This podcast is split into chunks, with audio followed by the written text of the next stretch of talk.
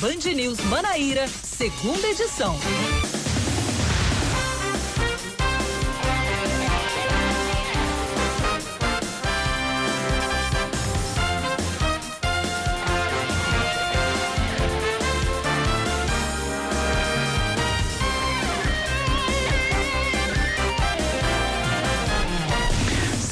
Tarde, três minutos em João Pessoa, cinco e três na Paraíba. Boa tarde para você que tá ligado, que tá ligado aqui na Band News FM Manaíra em 103,3 MHz no seu rádio, no site bandnewsfm.com.br e no aplicativo Band Rádios que você baixa de graça na lojinha de aplicativos do seu smartphone. Muito prazer, sou Cacá Barbosa e ficamos juntos. Já estamos juntos desde as quatro da tarde e ficaremos até as oito e meia da noite. Mas o nosso Band News, mas o nosso Band News Manaíra segunda edição segue até às seis com muita informação, muita notícia e a sua participação pelo nosso WhatsApp 9911 9207 9911 9207. Portanto, às cinco e quatro, vamos aos destaques desta tarde de quinta-feira, 25 de junho de 2020.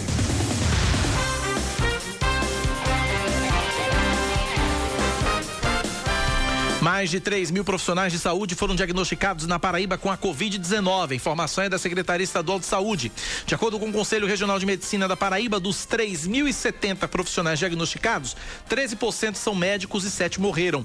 A maior parte dos infectados pelo coronavírus são profissionais de enfermagem, sendo 30% técnicos ou auxiliares de enfermagem e 18% enfermeiros. Representantes dos Ministérios Públicos Estadual e Federal se reúnem nesta tarde com o Procurador-Geral do Estado, Fábio Andrade. Na pauta, dentre outros assuntos, está a revisão das bandeiras dos municípios paraibanos com relação à Covid-19. Durante a reunião, por videoconferência, dados da doença devem ser analisados para tomada de decisão sobre as novas medidas a serem tomadas a partir do próximo fim de semana. Já o prefeito de João Pessoa, Luciano Cartacho, anuncia amanhã de manhã novas medidas do plano estratégico de flexibilização na capital paraibana. No evento também devem ser apresentadas as avaliações técnicas e científicas a partir de indicadores epidemiológicos registrados ao longo das últimas semanas na capital paraibana. A expectativa é de que alguns serviços sejam autorizados nesta nova fase, a exemplo do transporte público de passageiros. O Tribunal de Contas da União aprova um relatório do paraibano Vital do Rego Filho e emite um alerta ao governo federal sobre a falta de estratégia para o combate à Covid-19. No texto, o ministro aponta que há falta de gerenciamento de risco e ausência de profissionais da área de saúde atuando para mitigar a disseminação da doença. De acordo com Vital do Rego, cargos do Ministério da Saúde não têm sido ocupados por pessoas com formação na área. O relatório foi aprovado por unanimidade entre os ministros da Corte e determina ainda que a presidência divulgue em 15 dias as atas da reunião do Comitê de Crise. Foi feito um pedido para que sejam incluídos no comitê os presidentes do Conselho Federal de Medicina, da Associação Médica Brasileira e do Conselho Nacional de Secretários de Saúde. O presidente Jair Bolsonaro nomeia Carlos Alberto Decotelli da Silva para o cargo de ministro da Educação. De acordo com uma publicação de Bolsonaro na internet, Decotelli é bacharel em Ciências Econômicas pela UERJ, é mestre pela Fundação Getúlio Vargas, doutor pela Universidade de Rosário, na Argentina, e pós-doutor pela Universidade de Wuppertal, na Alemanha. Atualmente, o ministro ocupa, o novo ministro ocupa o cargo de presidente do Fundo Nacional de Desenvolvimento da Educação. Então tá aí, portanto, o novo ministro, ele que é. Uh, da bacharel pela UERGS, na verdade, a Universidade Estadual do Rio Grande do Sul.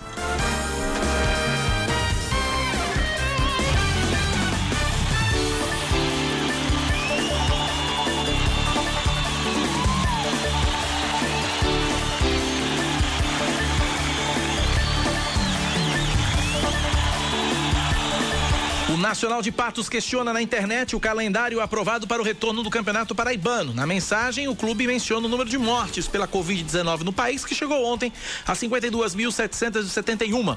O número, de acordo com o post, é suficiente para encher cinco vezes o estádio José Cavalcante, onde a equipe joga. O Nacional é uma das equipes que disputaram, que dispensaram quase todo o elenco após a paralisação do estadual, que deve voltar no dia 18 de julho. 5 da tarde, 8 minutos agora na Paraíba, 5 e 8.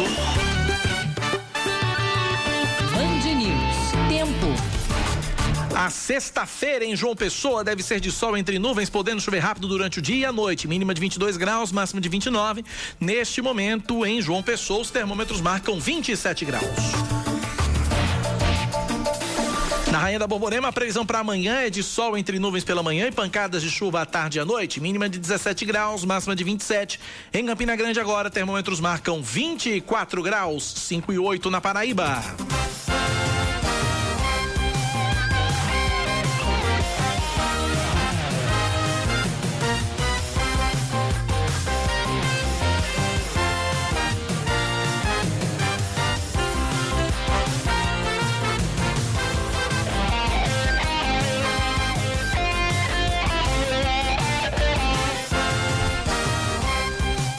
9 na Paraíba. Vamos à participação no nosso WhatsApp, 99119207. Vamos lá. Boa tarde, Jorge Henrique do Bairro das Indústrias. É de lamentar esse nosso Congresso, essa nossa Câmara do Senado, esses que dizem que representam o povo, mas eles estão lá, especialmente, uma boa parte, claro que eu não vou generalizar, mas ali é só para benefício próprio e de sua família. Eles não estão preocupados com a sociedade, com o povo brasileiro, não.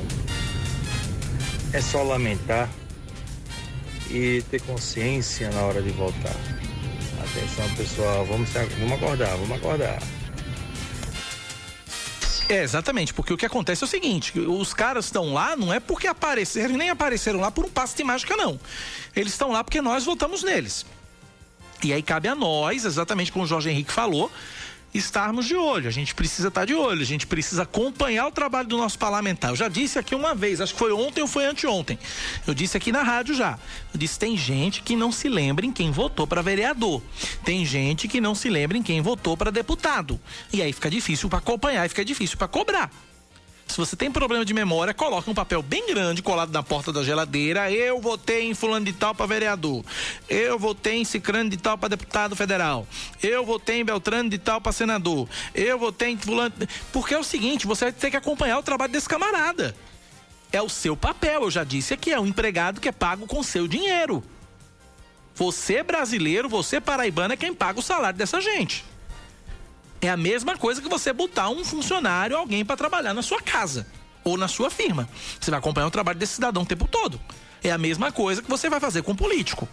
Ou você acompanha o trabalho do político, ou os políticos vão ficar fazendo gato e sapato da sua cara. Porque eles sabem que você não tem memória boa, você não sabe nem, você não lembra nem que você votou neles. E aí, e aí joga uma conversa bonita para você. Você acredita, vota e mantém essa gente lá. Eles só estão lá por causa do povo. O povo é quem vota. Nós é quem votamos. A culpa é nossa. A culpa é nossa. E deles também. Mas é nossa, porque tá lá. Porque a gente colocou lá. Aí reclamar é muito bom, né? Na hora de reclamar é muito bom. Mas na hora de corrigir, a gente tem a chance de corrigir, não corrige. 5 e 11 na Paraíba, 5 da tarde, 11 minutos. Cacá, manda um abraço para Paulo Roberto de Santa Rita, jardineiro da acho que é da Planserve, né? Um abraço, Paulo. Obrigado pela audiência e pela sintonia. Mais ouvintes participando. Boa tarde, Band News, Cacá, saudade. Avisar aí o pessoal da prefeitura para cuidar da gente melhor aí. O bairro de Manaíra tá empesteado, pessoal, de, de casos de dengue e chikungunya. Eu fui vítima na última semana. Passei uma semana de cama aí, provavelmente com chikungunya. E avisar aí o pessoal, vamos cuidar da gente. A Zika o, e o chikungunya continuam agindo aí e fazendo muitas vítimas. É, a gente, a prefeitura tem que fazer o seu papel, mas nós também temos que fazer o nosso papel. É a mesma, é a mesma coisa. A regra é a mesma. A gente não fiscaliza, a gente não cuida do que é nosso. A gente não fiscaliza, a gente não cuida do que é nosso. É, um, é a doença, a, a, o controle da dengue, o controle da zika, da chikungunya, desse mosquito, depende de nós. Nós não podemos, a gente, sabe, a gente já sabe tudo isso. Não manter água parada, esvaziar os vasinhos, as garrafas, os pneus, evitar os focos do mosquito. A gente tem que fazer na nossa casa e tem que fiscalizar o vizinho também. Antes de cobrar da prefeitura, antes de cobrar do poder público o fumacê. Fumacê, vamos lá, vamos mandar o fumacê pro Bessa? Bora, prefeitura, por favor, mande o fumacê lá pro Bessa. Legal. Mas é importante que a gente também faça a nossa parte. colocar tudo nas costas do poder público, vamos lá. Ok, a gente precisa cobrar do poder público, vamos cobrar. Mas vamos saber cobrar também. É isso que a gente precisa saber, tá? 5 e 13 na Paraíba, 5 da tarde, mais 13 minutos agora. A gente segue com o nosso noticiário local aqui na Band News. Falta uma estratégia do governo federal para enfrentar a pandemia no Brasil. Quem está dizendo não é Cacá, não. Quem disse foi o paraibano Vital do Rego Filho, ministro do Tribunal de Contas da União. Ele é o relator que fiscaliza as ações de controle, integridade e transparência do governo.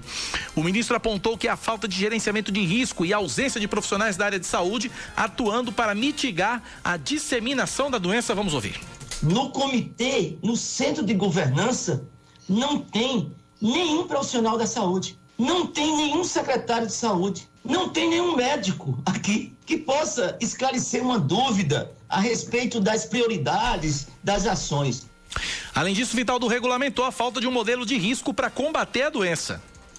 De um modelo de risco capaz de dizer: eu preciso fazer o lockdown aqui, porque eu preciso achatar a curva acular, eu preciso diminuir, fazer o isolamento vertical aqui, eu preciso fazer o isolamento eh, horizontal acular. Não existe modelo. Não foi constatada a existência de nenhum plano de comunicação para divulgação das ações do Covid-19. O relatório foi aprovado por unanimidade entre os ministros da corte e determina ainda que a presidência divulgue dentro de 15 dias as atas de reunião do comitê de crise.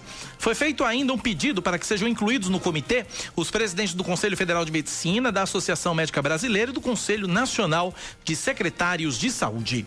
5 e 15 na Paraíba, 5 da tarde, mais 15 minutos agora. A gente segue com o nosso Band News Manaíra, segunda edição, porque enquanto o Tribunal de Contas aponta a ausência de estratégias do governo federal para combater a Covid-19, o secretário de Saúde da Paraíba, Geraldo Medeiros, relembra a criação do Comitê Científico do Nordeste logo no início da pandemia para evitar a transmissão da doença. Leandro Oliveira. O momento é de unir forças para evitar a segunda onda de contágio do coronavírus. A afirmação é do secretário de Saúde da Paraíba, Geraldo Medeiros, após o Tribunal de Contas da União alertar que falta uma estratégia do governo federal para enfrentar a pandemia no Brasil. O TCU recomenda que o governo federal inclua no comitê de crise da Covid-19 representantes dos conselhos de medicina e dos secretários nacionais de saúde. Segundo Geraldo Medeiros, a presença desses esses órgãos não têm o objetivo de retirar a autonomia do presidente, mas de serem aliados no combate à doença. Governo federal, governo estadual e municipal no sentido de que essas ações sejam mais efetivas quando tomadas em conjunto. Neste momento em que nós ainda não ganhamos esse jogo e que há possibilidade de uma segunda onda que pode ser evitável, nós nos manifestamos como secretário de saúde que esse é o caminho ideal. Enquanto o TCU aponta que o governo federal não tem profissionais da área da saúde atuando para mitigar a disseminação da doença, além da falta de um modelo de risco para combater o coronavírus, o secretário de Saúde da Paraíba relembra que logo no início da pandemia, o Nordeste adotou como medida de segurança a criação de um comitê científico para analisar o comportamento da curva de transmissão da Covid-19. Nos dão todas as informações em relação onde o vírus está circulando mais,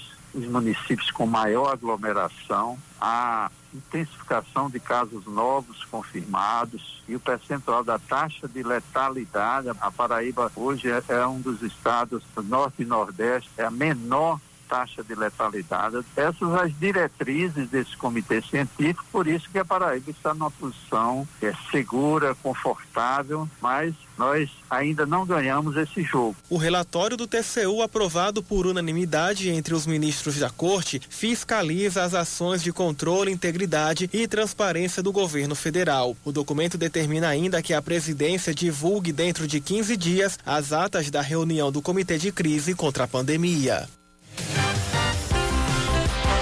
5 e 17 na Paraíba, 5 da tarde, mais 17 minutos. Antes de ir pro intervalo, dá tempo de falar da expectativa para a volta dos ônibus aqui na capital. Semana que vem isso pode acontecer. A confirmação deve sair amanhã. Leandro Oliveira tem as informações. Fala, Leandro. Os ônibus em João Pessoa podem voltar a circular na próxima semana. Um protocolo com medidas de segurança contra o coronavírus foi feito pelo Sindicato das Empresas de Transporte Coletivo Urbano de Passageiros da capital e apresentado à Prefeitura. Além do uso obrigatório de máscaras em motoristas e em quem anda de ônibus, de acordo com o diretor institucional do Cintura, Isaac Moreira, todos os funcionários passarão por testes da Covid-19 e serão vacinados contra a gripe. Todos os funcionários do sistema vão ser testados para a Covid. Todos os funcionários que vão operar o sistema, eles só poderão sair da sua jornada de trabalho após medição de temperatura. Todos os funcionários do sistema vão ser vacinados contra H1N1. De acordo com a entidade, vai haver uma intensificação da limpeza e desinfecção dos terminais de bairros, lagoa, sede administrativa e dos ônibus, sem prejudicar a higiene da frota realizada diariamente nas garagens criamos oito equipes entre fixas nos principais terminais imóveis com 50 integrantes. Esses integrantes vão cuidar da higienização dos ônibus e das garagens dos ônibus. É uma retomada de forma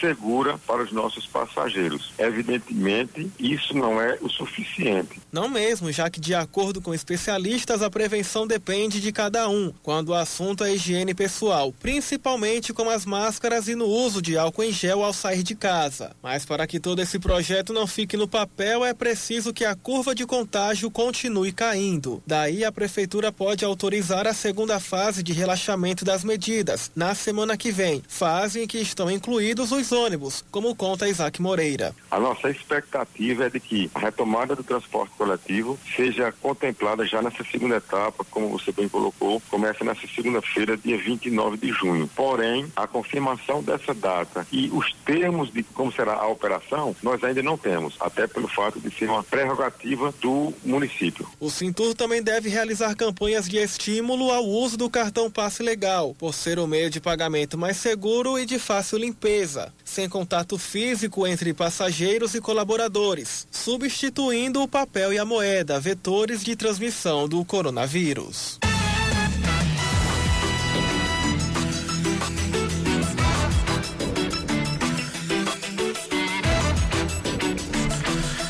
5 e 20 eu vou pro intervalo, volto já já com outras participações e outras informações aqui na Band News FM. 9911 9207 9911 9207 é o nosso WhatsApp. 5 e 20 Você está ouvindo Band News Manaíra, segunda edição.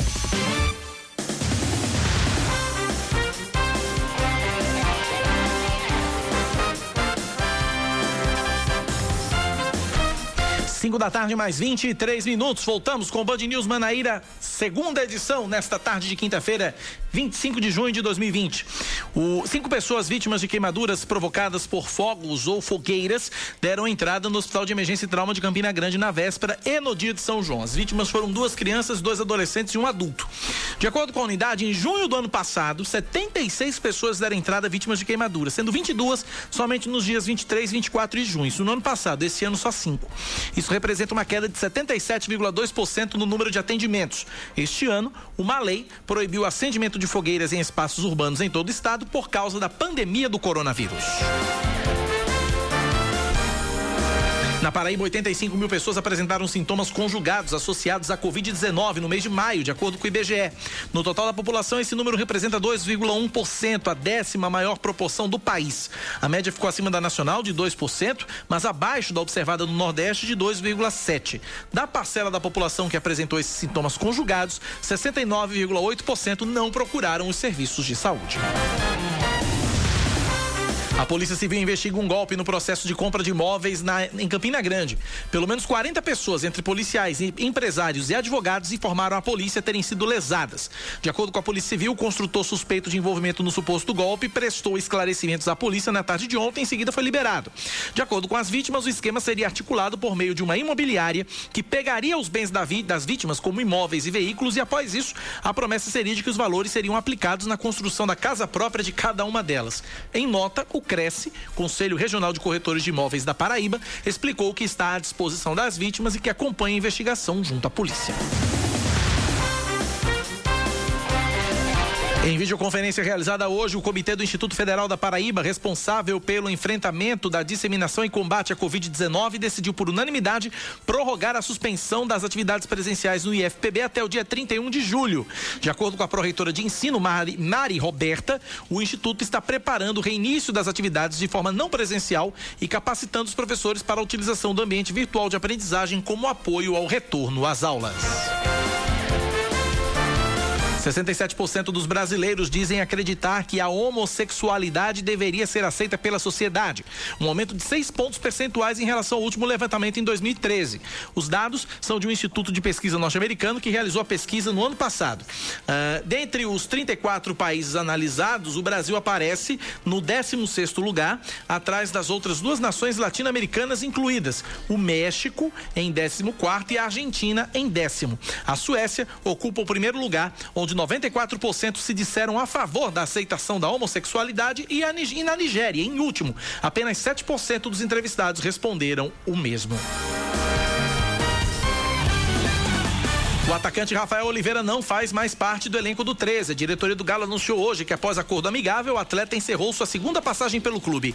Contratado no início do ano, o jogador fez sete jogos com a camisa alvinegra e marcou dois gols. Ontem, o 13 já havia anunciado a saída do volante Patrick Mota, que é exemplo de Rafael, era mais um contratado no início da temporada com status de titular do Galo. 5 da tarde, mais 26 minutos na Paraíba. 5 e 26. 9911 9207 é o nosso WhatsApp. 9911 9207 07, participação de ouvinte. Vamos lá. Boa tarde, Cacá. Boa tarde a todos da Band News. Cacá, é, a respeito dos ônibus, o efetivo de ônibus vai ser completo como era antes ou vai ser reduzido? Porque se for reduzido, eu creio que vai piorar mais a situação, né? Esta resposta teremos amanhã. Esta resposta teremos amanhã com base no que o prefeito Luciano Cartacho anunciar se anunciar a volta dos ônibus. Existe uma expectativa para isso, mas a resposta certa a gente vai ter amanhã pela manhã, após o anúncio do prefeito Luciano Cartacho. 5 da tarde, mais 27 minutos agora na Paraíba, são 5 e 27. A gente segue com o nosso Band News Manaíra, segunda edição, falando sobre o trabalho em casa, o famoso home office. A Paraíba apresentou o quarto maior percentual do Brasil de pessoas ocupadas trabalhando nesse regime de home office. Isso em maio, pesquisa divulgada hoje pelo IBGE. Uh, são 150 mil trabalhadores que estavam ocupados em regime remoto.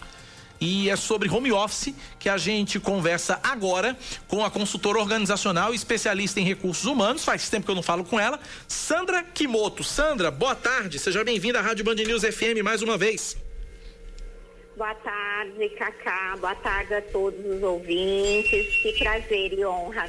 A honra é nossa. novamente com vocês. Esse negócio de home office não é novo, não, né, Sandra? Tem um. Já, já, é, é, uma, é uma prática bastante antiga já, né? Que veio à tona agora por causa da Covid-19, né? Pois é, né, Cacá?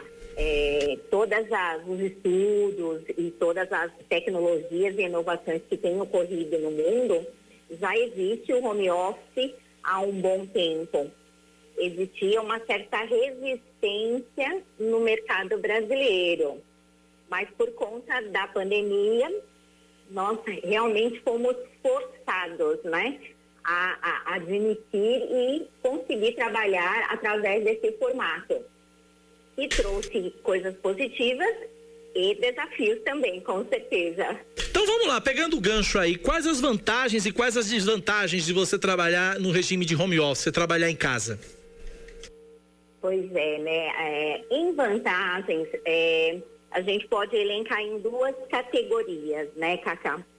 Para as empresas, é, existe, existia um mito de que não, não haveria controle da produtividade. É, nós vínhamos de uma cultura ainda em que era mais paternalista, né? Imaginando que a pessoa tinha que estar lá de 8 às 18 para que se cumprisse o seu trabalho.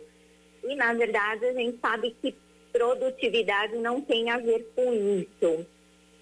Então, para as empresas, apesar do desafio, foi positivo, porque eles acabaram entendendo e é, retificando que existe sim produtividade, inclusive existem estudos que mostram que isso até melhorou. E de um outro lado, para o colaborador, existe o desafio que é, né? Nem sempre ele tem uma estrutura adequada, existe uma dificuldade de separar, né? A casa, eu estar trabalhando de casa. Então, isso gerou bastante conflito. Mas se os profissionais se adequarem também a essa ferramenta e a essa modalidade, o ganho pode ser, principalmente em qualidade de vida, também para todos. Mas neste momento eu diria que nós estamos ainda buscando esse equilíbrio. Está tudo muito novo, todo mundo aprendendo, né? Então precisamos inclusive de alguns limites, porque o home office deu um pouco essa sensação de que não tem mais horário, dia, né? É, e isso cria aí alguns desafios para todos nós, os empreendedores e para os colaboradores também. Agora, é, você acredita, Sandra, que passada essa pandemia, voltando à normalidade, aí eu vou colocar uma aspa bem grande aí, porque é, vem aí o novo normal, mas passada essa pandemia, passada essa necessidade de se trabalhar em home office, as pessoas já estando aptas e podendo voltar a trabalhar presencialmente nas empresas, você acredita que esse regime de home office ele venha a se manter e as empresas elas adotem isso como regra ou, ou, ou possam se abrir mais a isso, mesmo nesse período pós-pandemia, Sandra? Com certeza, Cacá. É, isso, além das tendências que lá fora, né, isso já é mais consolidado, no Brasil existia uma resistência. Porém, hoje a gente já tem empresas, inclusive anunciaram recentemente, a XP, por exemplo, é, ele já assumiu que ele só vai trabalhar home office. Entregou um prédio de 25 mil metros em São Paulo e por todo o Brasil, toda a equipe é, funciona em home office. Agora, tem uma turma aí que está reclamando, já vi muita gente reclamar e dizendo assim, rapaz, esse negócio de home office é muito sem futuro, porque eu estou trabalhando mais do que eu trabalhava se eu estivesse na firma, né? Muita gente está reclamando que está trabalhando mais em casa do que na empresa propriamente dita. É uma questão de organização de horários? Se for, como é que se organiza esses horários da melhor forma possível para que as pessoas não fiquem reclamando e trabalhem o que devem trabalhar, o justo? Exatamente, né? quando eu disse para ti que nós estamos aprendendo, eu acho que é, esse período ele precisa ser melhorado de todas as partes.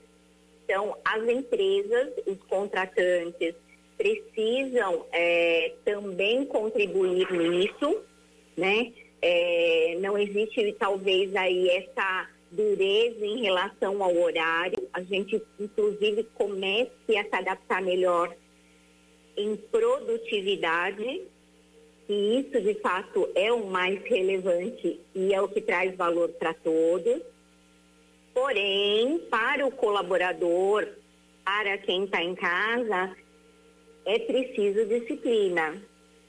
Porque senão, né, é, de fato, é, a sensação fica que a gente trabalha muito mais talvez por uma não organização correta do seu tempo. Agora, é, tem uma outra, tem um outro problema também no home office que muita gente está tá, tá enfrentando. É você, é você principalmente, principalmente quem cuida da própria casa, né? Quem é chefe de família, que é a história de você lidar com o trabalho em si, as rotinas de casa e quem tem menino, o negócio se agrava mais ainda. Como é que organiza isso, Sandra? Com certeza, né? Por isso que eu digo que nós precisamos de, de um esforço de todas as partes, inclusive dos empregadores, porque neste momento uh, o home office ele foi é, impulsionado e forçado para nós, né? Porém, em decorrência da pandemia, então houve suspensão de aulas, as crianças estão em casa e é preciso que as empresas é, também contribuam com essa empatia, porque tem realmente pessoas que não têm com quem deixar a criança, não tem um parceiro para ajudar na divisão das tarefas de casa. Então, é, a ideia, né, a premissa de um home office, ela é focada em produtividade, dando uma certa liberdade ao profissional para que ele entregue resultados. Não necessariamente naquele cumprimento de horário, né? De 8 às 18 horas. Então, é, esse é o conceito mesmo do home office. E é por isso que eu digo que nós estamos aprendendo, porque as empresas adotaram o home office, mas estão naquela mesma rotina. Né? O colaborador tem que estar lá de 8 às 18 horas, talvez, disponível para a empresa, é, porém, existem esses outros fatores que precisam ser considerados. Para a gente finalizar, Sandra, a gente está conversando por telefone com a consultora organizacional, especialista em recursos humanos, Sandra Kimoto.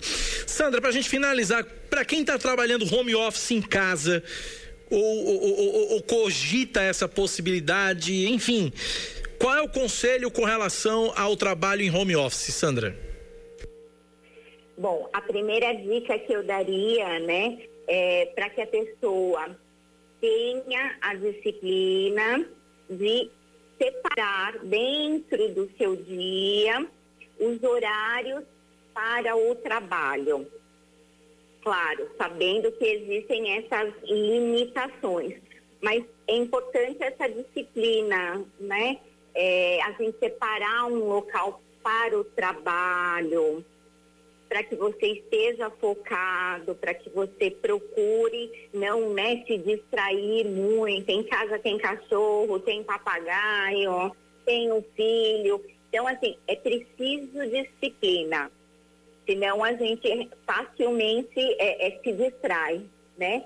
Então, manter às vezes horários, ele ajuda para que a gente tenha essa disciplina de foco mas não necessariamente precisa ser de 8 às 18, né? As pessoas precisam pensar em produtividade e que tem, tem que haver para tudo. Então, assim, é, e o brasileiro sempre conseguiu lidar bem com isso, né? Eu acho que nesse novo aprendizado, é, a gente só precisa se lembrar que estamos em casa, mas não estamos descansando e em lazer. Então, tem que ter hora para tudo. Muito bem, conversamos com Sandra Kimoto, consultora organizacional especialista em recursos humanos. Sandra, obrigado pela participação aqui na Band News FM. Um forte abraço para você, Sandra. Igualmente a todos. Forte abraço. 5h38 na Paraíba. Seus filhos, com Roseli Saião e Thaís Dias. Oferecimento Cultura Inglesa. Uma escolha para toda a vida.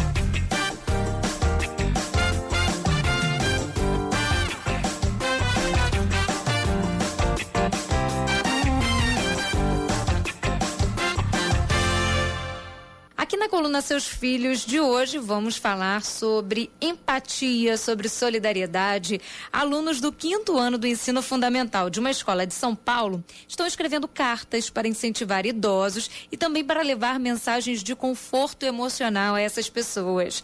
As cartas escritas de próprio punho por esses estudantes, inclusive contendo alguns desenhos, levam palavras de encorajamento, de solidariedade, para que eles possam se sentir abraçados, mesmo que virtualmente nesse momento de isolamento, né? Então eu adorei esse exemplo, Roseli, queria dividir aqui com os nossos ouvintes e com você, porque são coisas tão simples, mas que têm um potencial transformador gigantesco, né? É verdade. Olha, neste período né, de isolamento, é, né, essa, toda essa insegurança né, que estamos vivendo, é, atinge mais algumas pessoas principalmente os mais velhos, né, que são considerados desde que começou a pandemia, sempre fala dos mais velhos, o risco é maior e isso e aquilo. E, e também, ao mesmo tempo que eles estão mais atingidos, eles estão mais sozinhos. Então, essa iniciativa, que deve ter sido encabeçada né, pelo professor ou pela própria escola, é maravilhosa. De vez em quando a gente vê algumas iniciativas assim de solidariedade, de empatia neste período que envolve crianças e adolescentes. Eu li outro dia, né, que tem um grupo de adolescentes do ensino médio que está dando aulas de preparação para o Enem, para o vestibular, para quem não está conseguindo ter professor, ter aula é, à distância. Muito legal isso. Quem sabe a gente perceba, né, que o futuro da sociedade está mais perto da cooperação, da empatia, do que da competitividade, da individualidade. E se você quiser aqui interagir com a nossa coluna, quiser participar, é bem simples, é só mandar um e-mail. Seus filhos, arroba bandnewsfm.com.br, seus filhos, arroba bandnewsfm.com.br é o nosso e-mail, estamos ansiosos aí aguardando a sua mensagem. Você está ouvindo Band News Manaíra, segunda edição. 5 e 43 mais da metade dos domicílios paraibanos receberam algum tipo de auxílio relacionado à pandemia do coronavírus. De acordo com o IBGE, o índice de 53,1% foi o décimo maior do país e ficou bem acima da média nacional, que foi de 38,7%, porém abaixo da média do Nordeste, de 54,8%. O valor médio de auxílio recebido pelos domicílios na Paraíba foi de 917 reais. A média nacional foi de 847 reais e a média regional de R$ 900 207 reais. A Justiça Federal defere dados limit... defere pedidos liminares do Ministério Público Federal e do Ministério Público da Paraíba e determina que Estado e União regularizem em 15 dias o abastecimento e o fornecimento dos medicamentos indispensáveis à intubação de pacientes acometidos pela Covid-19 na Paraíba. A liminar também esclarece, estabelece que Estado e União regularizem o estoque de todos os insumos necessários para o funcionamento do Laboratório Central da Paraíba, que é quem realiza os testes da Covid-19. As irregularidades também foram constatadas pelos conselhos regionais de enfermagem e medicina. As aulas para os estudantes do ensino médio da Rede Estadual de Ensino da Paraíba vão ser transmitidas ao vivo pela televisão. Isso vai acontecer graças à criação do canal Paraíba Educa, que é fruto de uma parceria entre a TV Assembleia e a Secretaria Estadual de Educação. As videoaulas vão ser, exibidas em vários horários durante a semana, entre 8 da manhã e 8 e 20 da noite. Além disso, vão ser exibidas aulas ligadas ao programa Se Liga no Enem. A Prefeitura de Bananeiras proíbe o aluguel de casas e outros imóveis por curta temporada do município para diminuir a circulação de pessoas. O local é bastante procurado por turistas durante o período de São João e a concorrência se estende para o mês de julho em virtude da estação mais fria. Bananeiras e Solânia, além de outros municípios no entorno, devem ter perdas significativas com o cancelamento das festas de São João. O saque imediato do FGTS no valor de 998 reais feito no ano passado vai ter que ser incluído na declaração do imposto de renda. Isso vale para quem recebeu rendimentos tributáveis de até R$ 28.559,70 em 2019 ou se encaixe nos critérios para prestar contas ao leão. Quem está isento do imposto não precisa informar o saque a título de declaração. Um novo saque imediato, desta vez de até 1.045 reais, está previsto para este ano em virtude dos impactos da pandemia do coronavírus. O Comitê Olímpico Brasileiro cancela a edição 2020 dos Jogos Escolares da Juventude. A decisão foi anunciada ontem pela diretoria do COB e teve o apoio por unanimidade das 14 confederações envolvidas nos Jogos. De acordo com o comitê, o isolamento social e o quadro do coronavírus no país não permite que uma mesma cidade receba pelo menos 5 mil integrantes de delegações ao mesmo tempo. 5 e 46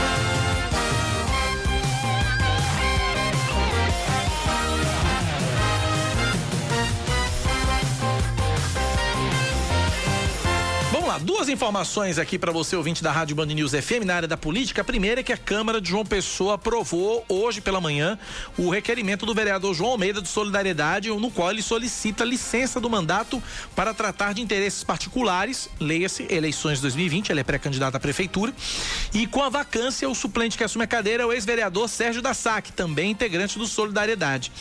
Então tá aí, portanto, a informação. João Almeida se licenciando da Câmara de João Pessoa para disputar a prefeitura e é, quem, quem assume a cadeira de João Almeida é Sérgio da SAC. Cá para nós é trocar seis por meia dúzia. Ainda na Câmara de João Pessoa, é, foram aprovadas é, no, nessa, na sessão de hoje remota mais de 190 matérias. Né? Dentre elas, a, a gratificação para os profissionais da saúde, né? Uh, o fim, o, a extinção do recesso parlamentar deste mês de junho, né? E aberturas de crédito no valor de mais de 2 milhões de reais no orçamento do município também para o combate à pandemia. Gratificação para os profissionais da saúde que eu me referia são aqueles profissionais que estão em atividades na linha de frente da, contra a Covid-19. Então tá aí, portanto, o resumo rápido, um breve relâmpago resumo da sessão de hoje na Câmara de João Pessoa. Ouvintes participando pelo nosso WhatsApp, 9911-9207. Boa tarde, Cacá. Quase boa noite. Hein? Boa tarde a todos aí da rádio Band News FM. Cacá, queria que você levantasse aí no, no programa é, que a CEMOB, junto com o seu superintendente, fizesse uma campanha aí para conscientizar tanto os motoqueiros, motoboys, como também motoristas, que durante essa pandemia, pai, devido à a, a, caída né, de, de fluxo de carros, e os caras não estão respeitando os semáforos, né? principalmente esses motoboys que fazem entrega de aplicativo. É constante, constante. Isso é veio de dois meses para cá, né? Da pandemia para cá, dois, três meses. Se puder fazer uma campanha aí, o superintendente, né? Nas rádios, nas TV, para conscientizar esse pessoal, para evitar acidentes, cara. Agradeço. Meu nome é Eric, aqui do Valentina. Peça uma coisa mais fácil, Eric. 5 da tarde, 49 minutos agora na Paraíba. Esportes com Yuri Queiroga. Começa oficialmente nesta quinta mais uma passagem de Mauro Fernandes pelo Botafogo. Treinador que já esteve em 86, 88 e 1993 à frente do Belo, volta com a função de ganhar o Campeonato Paraibano, de repetir o sucesso que a equipe teve na Copa do Nordeste do ano passado e, principalmente, subir para a Série B do Campeonato Brasileiro. Mas vamos por etapas. A primeira vai ser o Campeonato Paraibano, porque, nas palavras do presidente Sérgio Meira, o negócio é o seguinte: se não ganhar o Paraibano, que olhar a torcida vai ter para o treinador? Aquele pensamento: se não consegue ganhar o Paraibano, como é que vai conseguir subir para a Série B? Não é menosprezando o campeonato estadual, mas de fato você vê que o Botafogo enxerga já o campeonato sob o olhar de um time hegemônico. Então, para quem tem essa hegemonia, a obrigação de ganhar o campeonato é ainda maior. Para fazer isso, a equipe vai precisar, hum, diríamos, administrar uma situação que, pelo menos no, no aspecto organizacional, parece cômoda. O time que tem hoje mais condições de bater de frente com o Botafogo não é nem o 13 e nem o Campinense. Eu digo pelo aspecto financeiro e pelo aspecto até técnico mesmo. É o Atlético de Cajazeiras. Mas você não pode, de maneira nenhuma, ignorar o 13 e o Campinense, especialmente o Campinense, que vem com a melhor campanha do grupo B e que é acostumado a pregar peças em todo mundo com times que você não imagina que vão trazer o resultado esperado. Bem, essa é a missão do Campeonato Paraibano. Na Copa do Nordeste é mais difícil porque o sarrafo do Botafogo está mais alto. Depois de você ser vice-campeão, você só tem um degrau a subir, que é o título. E ser campeão da Copa do Nordeste é muito difícil. Numa competição onde você tem é, equipes disputando a Série A e a Série B do Brasileirão, onde você não é a, o favorito, você corre por fora sempre, no caso do Botafogo, não é, não é fácil repetir a campanha que foi feita em 2019. O Botafogo está dependendo apenas de um empate para classificação para as quartas de final. Mas aí, a partir do mata-mata, meu amigo, o negócio entorna mesmo. Então, essa missão fica ainda mais dificultada porque o Botafogo vem de uma campanha exitosa e precisa ou manter o sarrafo no mesmo nível ou aumentá-lo. E para aumentá-lo, tem que ser campeão. E na Série C do Campeonato Brasileiro, o Botafogo já está criando barba nessa divisão. Precisa subir já está desde 2014 na Série C, por duas vezes bateu na trave para subir, já teve brigando contra a queda. Foi o caso de 2017, a equipe salvou-se do rebaixamento apenas na última rodada. E para o torcedor, nenhum outro resultado é aceitável senão o acesso à Série B. Pode até não ser campeão, mas tem que subir. Qualquer coisa fora disso condena o trabalho que pode, durante esses primeiros meses, ter bastante sucesso. Mas quem chegar, o Mauro Fernandes chegou agora, quem chegar como técnico ou como jogador do Botafogo precisa ter consciência de que a grande expectativa é lá na frente, é com o resultado especialmente da Série C. E ele não tem uma escolha, não tem dois caminhos, só pode ser um e só pode ser o acesso. 5h53 na Paraíba, 5 da tarde, 53 minutos. Cacá, ouvi seu comentário sobre a nossa obrigação de seguir o candidato em quem votamos. Esse discurso é correto quando o candidato é eleito, mas quando não é? No caso do legislativo, muitos não são. Então, nesse caso, é importante que o eleitor adote seu parlamentar dentre aqueles eleitos, ou mais importante que isso, acompanhar a Assembleia ou Câmara. É o óbvio, né? Mas aí nem o óbvio o pessoal tá seguindo. Obrigado pela participação e pela audiência. Uh, boa noite, Cacá. O ouvinte Tony Salles pede pra gente avisar aqui, ó. Cajepa, alô, alô, Cajepa. Avenida Júlia Freire, em frente ao Metropolitan. Tem um cano estourado, hein? Alô, alô, Cajepa. Um cano estourado, vazamento de água potável em frente ao empresarial Metropolitan. Obrigado, Tony, pela participação. 5h54 na Paraíba, 5 da tarde, mais 54 minutos. A partir de agora, quem trabalha em estabelecimentos públicos, como supermercados e farmácias, ou em privados, como salões de beleza ou academias, vai usar máscaras feitas de material transparente na região da boca. O uso obrigatório virou lei, né? após a Assembleia aprovar por unanimidade o projeto da deputada Cida Ramos, que prevê o uso de máscaras acessíveis por no mínimo 5% dos funcionários que realizem o atendimento presencial durante o período da pandemia. A máscara que na parte da boca ela é transparente, o que permitirá a surdos a leitura labial. Um surdo que chega a uma farmácia um estabelecimento de supermercado ou qualquer outro, ele precisa da informação precisa. O, de acordo com o IBGE, mais de 180 mil pessoas têm algum grau de deficiência auditiva aqui no nosso estado. Por isso, a medida foi classificada pela parlamentar como ato de cidadania. É uma questão de cidadania no momento de pandemia tão difícil para qualquer pessoa, em especial para os surdos. A informação é uma necessidade e um direito de cidadania. Se os donos dos estabelecimentos descumprirem a lei, vão ser advertidos. Em caso de reincidência, uma multa de 10 até mil reais pode ser aplicada, além da cassação da licença de funcionamento. Os valores arrecadados com as multas devem ser revertidos para o investimento de programas estaduais voltados às pessoas com deficiência auditiva. 5 da tarde, mais 55 minutos agora na Paraíba, 5 e 55. O mês de junho é o melhor combustível para a economia de Campina Grande, mas nesse este ano, o cenário da Terra do Maior São João do Mundo mudou completamente por causa da pandemia. Reportagem de Leandro Oliveira.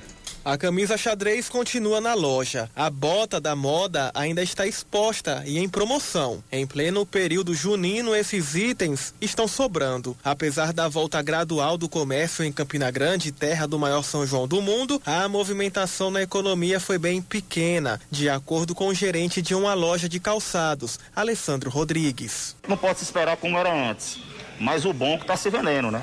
O bom, a gente abriu as lojas, o bom que a gente está satisfazendo o público de Campina Grande e uma coisa muito viável porque estamos vendendo. No setor do vestuário não é diferente, o cenário também é desanimador, como conta o gerente Júnior Barbosa. A procura também diminuiu muito, então a gente está tomando todos os cuidados para é, a clientela normalmente vir e realmente voltar ao normal, que, a, que o que acontece não vai ser não vai ser do dia para a noite. Isso vai ser uma coisa que vai vir com o tempo, né? A queda já era esperada pela Câmara de Dirigentes Logistas de Campina Grande. Entre os dias 1 e 15 de junho, o delivery foi usado por mais de 54% dos consumidores. Outros 85% compraram de forma online. Os lojistas disseram que o serviço pela internet foi o que salvou as lojas durante o fechamento do comércio e que a ferramenta veio mesmo para ficar e ajudar na recuperação da economia. Saudade, o meu remédio é cantar. Série original da Band News FM.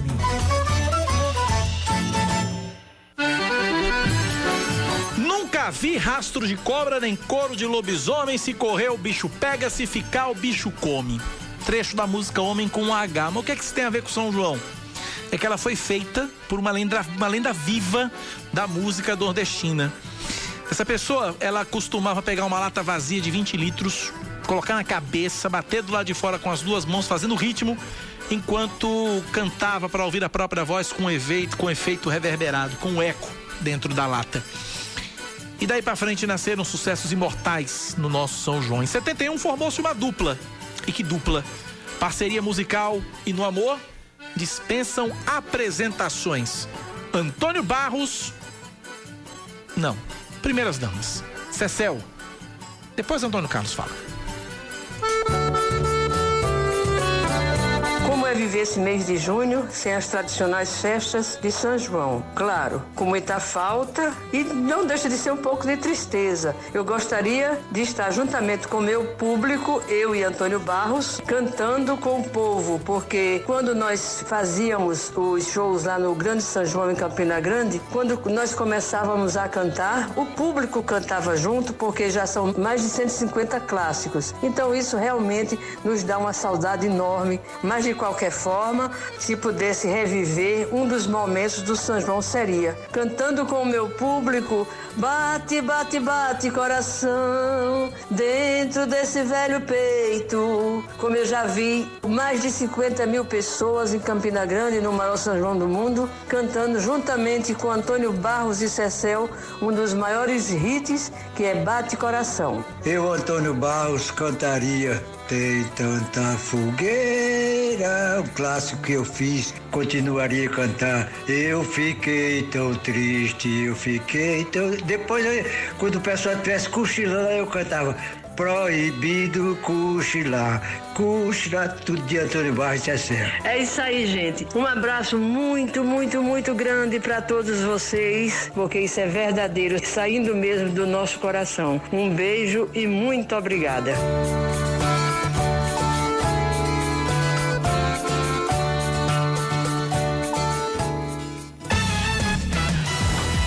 É com Antônio Barros e Cecel que a gente encerra o Band News Manaíra, segunda edição. Eu continuo por aqui até as oito e meia da noite. Vem aí Reinaldo Azevedo com É da Coisa. E eu fico com você até as oito e meia da noite, até o término do Jornal da Band.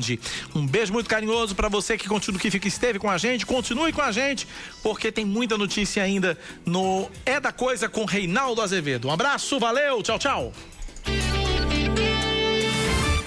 Você ouviu Band News Manaíra, segunda edição.